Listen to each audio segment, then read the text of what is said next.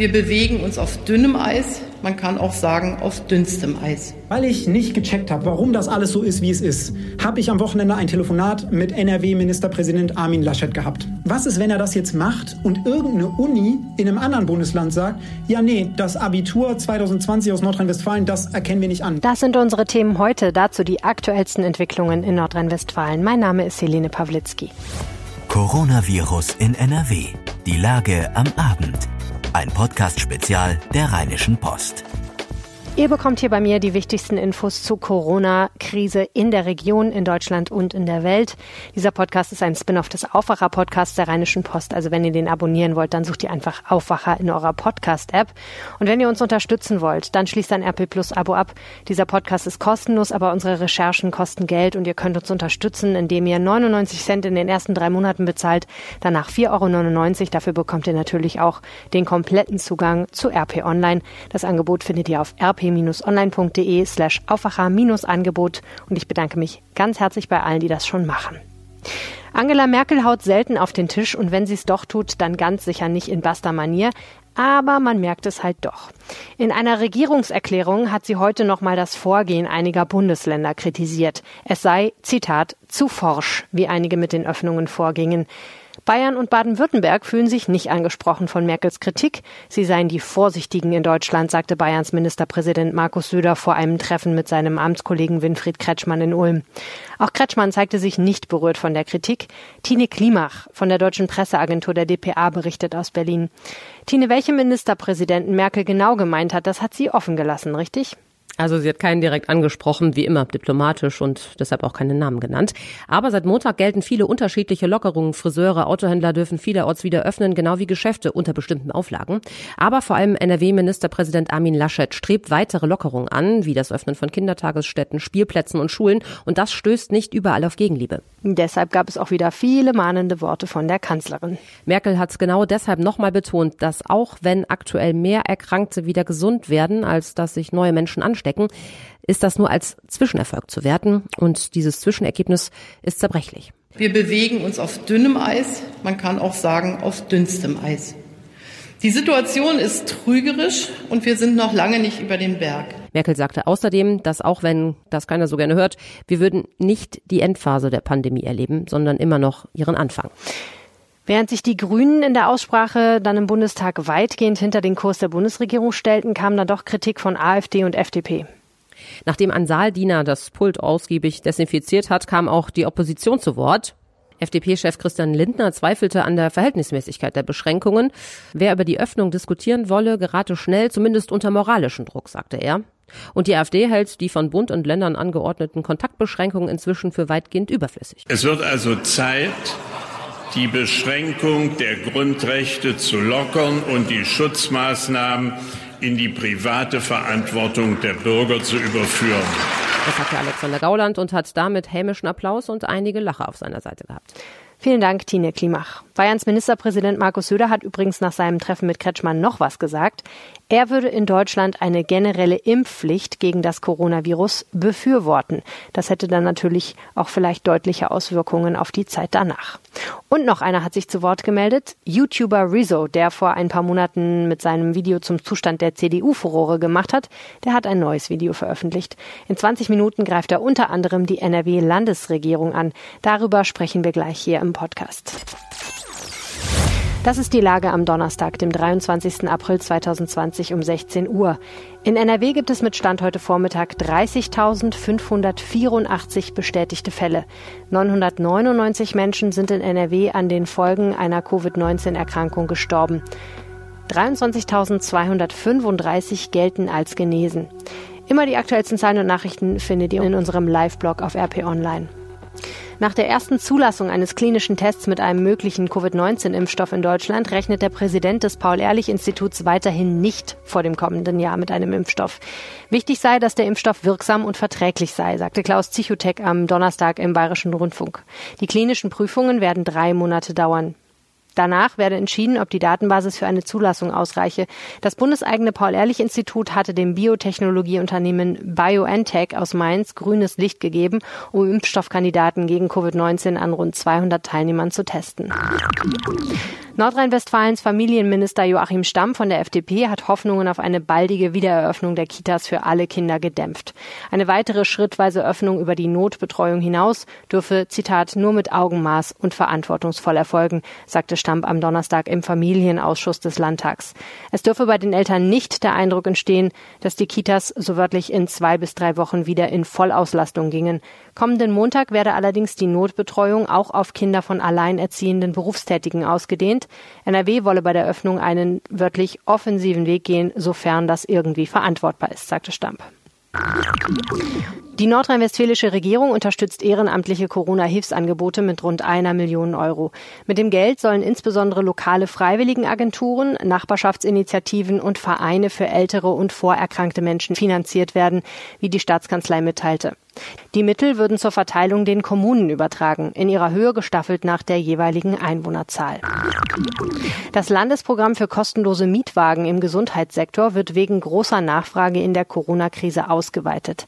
Das kündigte NRW-Verkehrsminister Hendrik Wüst von der CDU am Donnerstag in Düsseldorf an. Bislang konnten Mitarbeiter in sogenannten Akutkrankenhäusern mit Corona-Patienten kostenlose Mietwagen in Anspruch nehmen, soweit sie kein eigenes Auto haben. Nun wird die Maßnahme ausgeweitet auf Mitarbeiter des öffentlichen Rettungsdienstes, der stationären Alten- und Pflegeeinrichtungen sowie auf Psychiatrien und Dialyse Dialysezentren.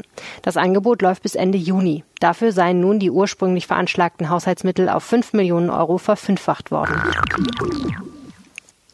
Die Deutsche Fußballliga hat Fußballfans in Deutschland auf mögliche Geisterspiele in der kommenden Saison eingestellt. DFL-Chef Christian Seifert sagte, wir wissen nicht, ob Geisterspiele nicht im Februar oder März noch stattfinden.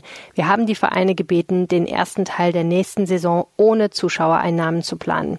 Das sagte er nach der Mitgliederversammlung der Deutschen Fußballliga in Frankfurt am Main. Über den Saisonstart der Spielzeit 2020-21 mache man sich derzeit noch keine Gedanken. Derzeit sei es der richtige Ansatz, in kürzeren Etappen zu planen. Zitat, wir planen das bestmögliche Worst-Case-Szenario, wie es ein Clubvertreter heute ausdrückte, so Seifert. Wegen der Corona-Krise ist noch unklar, ob und wann die aktuelle Saison zu Ende gespielt werden kann. Das Saisonende und die Entwicklung der Pandemie wirkt sich auch auf die kommende Spielzeit aus. Das Konzept zur Durchführung von Geisterspielen in der Fußball-Bundesliga liegt seit Donnerstag der Bundesanstalt für Arbeitsschutz und Arbeitsmedizin in Dortmund vor. Dies bestätigte ein Sprecher der BAUA, der deutschen Presseagentur. Allerdings werde die Bundesanstalt nach Durchsicht des Konzeptes nicht über die Durchführung von Fußballspielen ohne Zuschauer entscheiden. Für die Überwachung des Arbeitsschutzes und die Möglichkeit, etwas anzuordnen, seien die Bundesländer mit ihren jeweiligen Gesundheitsämtern zuständig. Über inhaltliche Punkte des Konzeptes der deutschen Fußballliga könne man noch keine Angaben machen. Bayerns Ministerpräsident Markus Söder hatte gemeinsam mit seinem nordrhein-westfälischen Amtskollegen Armin Laschet von der CDU den 9. Mai als möglichen Termin für die Wiederaufnahme der Bundesliga ins Spiel gebracht. Voraussetzung sei aber, dass das Robert Koch Institut grünes Licht gebe, sagte Söder in den ARD Tagesthemen. Das RKI wies auf Spiegelanfrage zurück, dafür zuständig zu sein und verwies auf die Bundesanstalt für Arbeitsschutz und Arbeitsmedizin. Das Karussell kann sich also noch eine ganze Zeit lang weiterdrehen. Nachdem die USA ihre Zahlungen an die Weltgesundheitsorganisation WHO gestoppt haben, hat China eine Erhöhung seines Beitrags angekündigt. Peking werde der WHO weitere 30 Millionen Dollar, das sind 28 Millionen Euro, zur Bekämpfung der Corona-Pandemie zur Verfügung stellen. Zusätzlich zu bereits zugesagten 20 Millionen Dollar, erklärte ein Sprecher des Außenministeriums in der chinesischen Hauptstadt auf einer Pressekonferenz am Donnerstag. Mediziner warnen angesichts der aktuellen Corona-Krise vor einer Zunahme der zu spät diagnostizierten Krebsfälle. Eine von der Deutschen Krebshilfe, dem Deutschen Krebsforschungszentrum und der Deutschen Krebsgesellschaft gegründete Taskforce habe Einschränkungen in mehreren Bereichen der onkologischen Versorgung festgestellt, teilten die drei Organisationen am Donnerstag mit. Besonders besorgt seien sie über die ausgesetzten Abklärungs- und Früherkennungsuntersuchungen. Der Deutsche Hotel- und Gastronomieverband Nordrhein-Westfalen befürchtet weiterhin Tausende von Pleiten im Gastgewerbe und kritisiert deshalb die Reihenfolge der vom Koalitionsausschuss getroffenen Entscheidungen.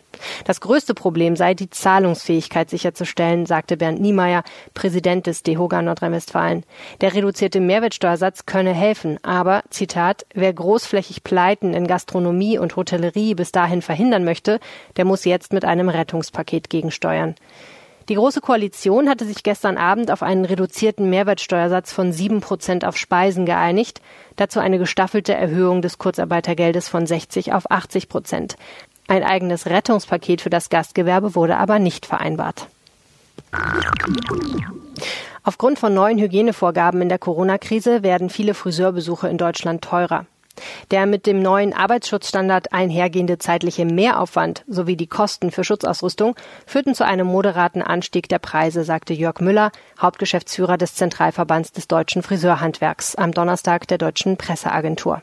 Männliche Kunden müssten demnach noch tiefer in die Tasche greifen, da der Trockenhaarschnitt vorerst nicht erlaubt sei. Mit dem Schutzstandard soll für die Zeit nach der Öffnung der Friseursalons ab dem 4. Mai das Ansteckungsrisiko mit dem Coronavirus verringert werden. Der Verband deutscher Friseurunternehmen rechnet mit einem durchschnittlichen Preisanstieg von ein bis zwei Euro, wie der Radiosender MDR Jump berichtete. Besonders perfide Masche in Krefeld. Ein Mann und eine Frau sollen dort zuerst Ladendiebstähle begangen und anschließend die Mitarbeiter des Geschäfts mit einer Spritze und einer angeblichen Corona-Infektion bedroht haben. Der 37-Jährige und die 41-Jährige seien den Beamten bereits als drogenabhängig bekannt und hätten keine Meldeadresse, weshalb weiter nach ihnen gefahndet werde, teilte die Polizei am Donnerstag mit. Am Mittwoch wollte das Duo offenbar Kleidung und Lebensmittel in einem Supermarkt klauen. Als sie dabei erwischt wurden, zog der Mann eine Spritze aus seiner Tasche und bedrohte einen Mitarbeiter. Er gab auch an, mit Corona infiziert zu sein und flüchtete mit seiner Partnerin und der Ware. Bereits wenige Stunden zuvor war das Duo mit der gleichen Vorgehensweise in einem anderen Supermarkt aufgefallen. Wegen der Corona-Krise findet in diesem Jahr kein Eurovision Song Contest statt. TV-Entertainer Stefan Raab hat eine Alternative aus der Taufe gehoben. Nun wurden weitere Details bekannt. So soll die Punktevergabe des Free Eurovision Song Contests ähnlich wie im Original funktionieren. Dafür werde in die Teilnehmerländer geschaltet. Moderieren sollen Conchita Wurst und Steven Gätchen. Wer allerdings auftreten wird, das ist noch unklar. Der Wettbewerb soll am 16. Mai stattfinden. An diesem Tag hätte auch das wegen der Corona-Krise abgesagte ESC-Finale stattfinden sollen. Die Macher des ESC produzieren mit Europe Shine a Light ein eigenes Alternativprogramm, das parallel zu Raps Wettbewerb läuft. Mit seinem Video zur Zerstörung der CDU hat Rizzo im Mai vergangenen Jahres viel Aufmerksamkeit auf sich gezogen. Jetzt meldet sich der YouTuber zurück und er spart wieder nicht mit Kritik. Wie Politiker momentan auf Schüler, pardon, scheißen, heißt das neue Machwerk. Es geht um die Öffnung der Schulen. Henning Rasche hat das Video gesehen. Henning, was sagt Rezo denn jetzt genau? Naja, also ihm gefällt vor allen Dingen nicht, dass die äh, Schulen schrittweise wieder öffnen und vor allen Dingen, dass die Abiturprüfungen ähm, durchgeführt werden. Er arbeitet sich da zum Beispiel an dem Beschluss der Kultusministerkonferenz, das ist ja der Zusammenschluss aller Bildungsministerien der Bundesländer, ab, die vor einem Monat sich dafür entschieden haben, ähm, die Abiturprüfung stattfinden zu lassen. Und dieser Beschluss von den Kultusministern, der war ja sogar vor einem knappen Monat. Also jetzt können wir das Risiko nicht mal abschätzen. Vor einem Monat noch viel weniger. Die haben also diese Entscheidung auf Basis von nichts getroffen. Er hätte es lieber gesehen, dass es ähm, das Durchschnittsabitur gibt. Ähm, also das ist quasi ein Abitur, das auf den vorherigen schulischen Leistungen basiert, aber ohne Abschlussprüfung auskommt. Wie argumentiert Rezo denn? Also seine zwei Hauptargumente sind eigentlich, erstens ist es in den Schulen ähm, nicht möglich, Abstandsregeln und Hygieneregeln einzuhalten. Zum einen, weil die Schulen schlecht ausgestattet sind, weil äh, die sanitären Einrichtungen nicht genügend, ähm, ja, sagen wir mal, in Schuss sind. Ähm, zum anderen, weil es natürlich naturgemäß enger wird, wenn ähm, Schüler in einem Klassenraum zusammenkommen. Und zum anderen sagt er, ähm, dass der äh, mentale Druck ähm, während einer Pandemie Abiturprüfungen äh, zu absolvieren enorm hoch sei und äh, dass deswegen ähm, für die für die Schülerinnen und Schüler, die ähm, Abitur jetzt Abiturprüfungen absolvieren müssten, dass sie doppelt belastet seien und dass das ja durchaus auch unfair wäre. Das ist ja eine Argumentation, die wir auch schon von den Schülerinnen und Schülern kennen. Jetzt genau. bekommen sie nochmal eine sehr prominente Stimme durch diesen YouTuber, der ja mit seinem Video gegen die CDU und auch generell gegen den Status der deutschen Politik ähm, ganz viel Furore gemacht hat. Das war damals ein sehr langes Video, was extrem viel Recherchearbeit offensichtlich gefressen hat. Wie ist das denn jetzt bei diesem Video? Wie bewertest du das? Ähm, wie viel Quellenarbeit steckt da drin? Wie solide ist das sozusagen recherchiert? Naja, also er, Rezo sagt selbst, er hätte 100 Anfragen oder hunderte Anfragen von, von Schülern bekommen, ob er sich da nicht mal drum kümmern könnte, auch Presseanfragen. Und daraufhin hat er sich entschieden, mal ein schnelles Video zu dem Thema zu machen.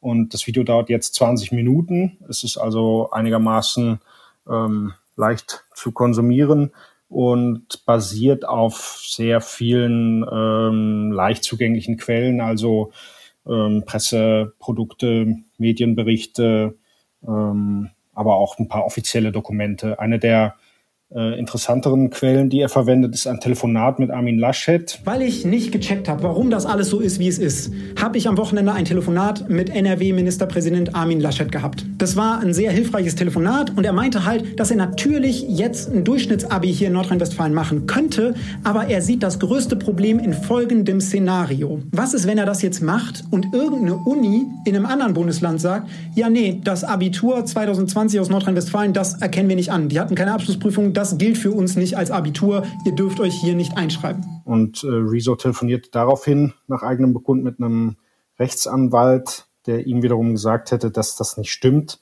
weil alle Bundesländer ähm, aufgrund des Hamburger Abkommens von 1964 verpflichtet seien, ähm, die Abiture, sage ich mal, ist das überhaupt der Plural, ich weiß es nicht, ähm, anderer Bundesländer anzuerkennen. Und ähm, ja, das ist so, sagen wir mal, die etwas aufwendigere Quelle, die ich da wahrnehme. Ähm, er haut da ordentlich drauf, natürlich, das kennen wir ja schon sprachlich, ähm, ist sehr, sehr forsch unterwegs, es fuckt ab und es sei dumm und es ist alles nicht auf Basis von irgendwelchen oder von nichts ähm, entschieden worden.